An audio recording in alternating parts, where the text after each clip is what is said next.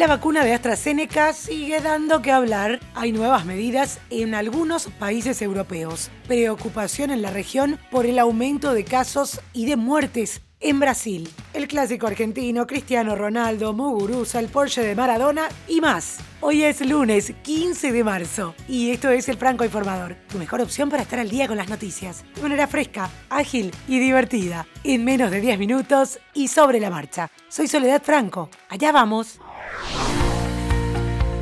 Uno de los capítulos para recordar de esta pandemia será el de las relaciones entre AstraZeneca y la Unión Europea, que siempre está en primera plana. Dinamarca, Noruega, Islandia y Bulgaria suspendieron la vacunación contra el COVID-19 con la solución de AstraZeneca luego de detectar casos aislados de una presunta aparición de coágulos sanguíneos tras la inoculación. Además, otros países, como Italia, pausaron un lote de la farmacéutica. Por su parte, la Organización Mundial de la Salud, la Agencia Europea de Medicamentos, más Francia, Alemania y la propia compañía descartan que la vacuna representa un peligro. Desde AstraZeneca, de hecho, dicen que su vacuna no mostró evidencia de un mayor riesgo de coágulos de sangre y que el número de casos reportados entre los que recibieron la vacuna no es mayor de lo que se esperaría en la población general.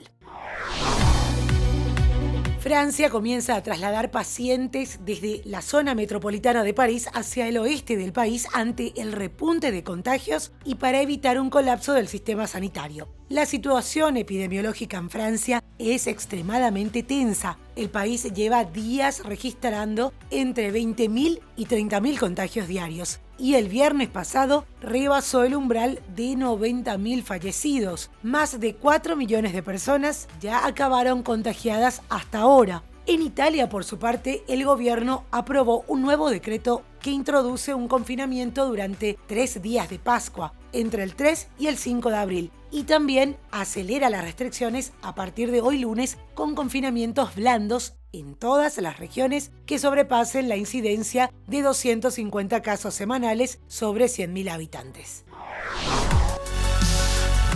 Y mientras gran parte del mundo avanza en sus planes de vacunación para estabilizar la propagación del virus, desde hace más de una semana Brasil se volvió a convertir en el epicentro de la pandemia a nivel global, con un ritmo de contagios y muertes alarmantes, una estrategia de inoculación que no avanza, hallazgos de nuevas mutaciones del COVID-19 y sobre todo un sistema sanitario al borde del colapso. Así, el gigante sudamericano se convirtió en un verdadero riesgo para la región y también pone en alerta al resto del mundo.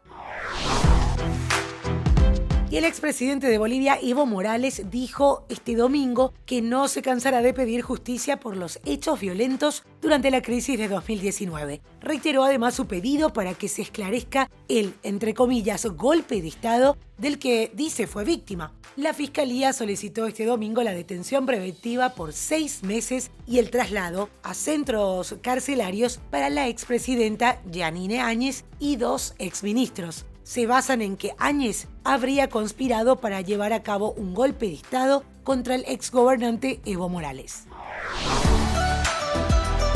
Y antes de continuar, hago una pequeña pausa para invitarte a formar parte de mi canal de Telegram, Podcasteando con Sole Franco. Si ya pensaste en crear tu propio podcast, ahí comparto noticias y recursos gratuitos sobre podcasting. En las notas del episodio te dejo el link o podés buscarlo directo en Telegram, Podcasteando con Sole Franco. Ahora sí, continuamos con noticias. La empresa de exploración espacial SpaceX llevó a cabo otra misión con éxito este domingo por la mañana. Esta vez se lanzaron otros 60 satélites del proyecto Starlink desde un cohete Falcon 9. El despegue se realizó en una plataforma del Centro Espacial Kennedy en el estado de Florida. Sebastián Villa abrió la cuenta de penal para Boca Juniors. Agustín Palavecino dispuso la paridad para el equipo de Gallardo. Carlos Zambrano y Milton Casco se fueron expulsados. El clásico Boca River terminó en 1 a 1.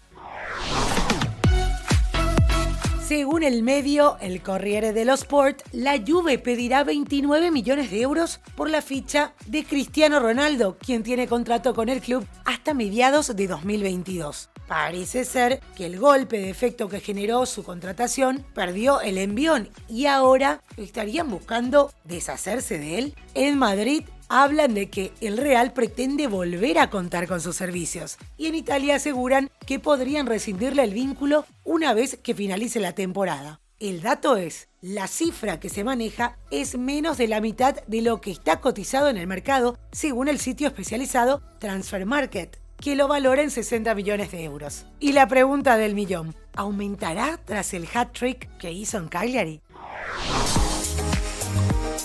La tenista Garbiñe Muguruza conquistó el título en Dubái. De esta manera, en su tercera final del curso, la tenista, nacida en Caracas y nacionalizada española, alzó su primer entorchado del 2021, convirtiéndose además en la primera española en reinar en el certamen de Dubái. Con esto certifica un gran comienzo de año y suma el octavo título a su palmarés, el primero desde que se impuso en el torneo de Monterrey de 2019.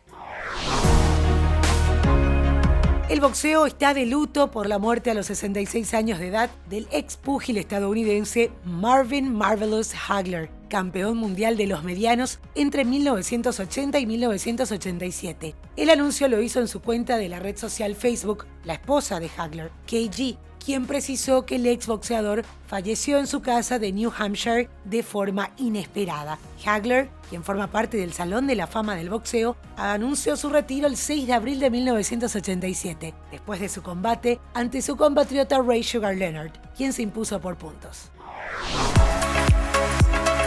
Y este domingo fue la última jornada de test de Fórmula 1 de pretemporada en el circuito de Bahrein, donde comenzará la temporada del 26 al 28 de marzo. Max Verstappen, el piloto holandés de Red Bull, se va de los ensayos de pretemporada de la Fórmula 1 con el mejor tiempo de los tres días y habiendo dominado dos de ellos. Hablando de automóviles, el Porsche, que perteneció a Diego Maradona durante su periodo como jugador del Sevilla, fue subastado en París por 483.000 euros, superando con creces la estimación inicial, según informó la casa Bonhams. Se trata de un Porsche 911 convertible de 1992 que fue vendido la semana pasada durante una subasta en línea de autos de lujo. Su precio estaba estimado entre 150.000 y 200.000 euros. El joven cantante paraguayo Dani Rodríguez sorprendió con la versión angloparlante de ¿Qué dices? Titulada What If, tiene casi la misma métrica que su versión original hispanoparlante. Así hace su estreno en el mercado anglo a nivel internacional. La canción ya está disponible en todas las plataformas digitales.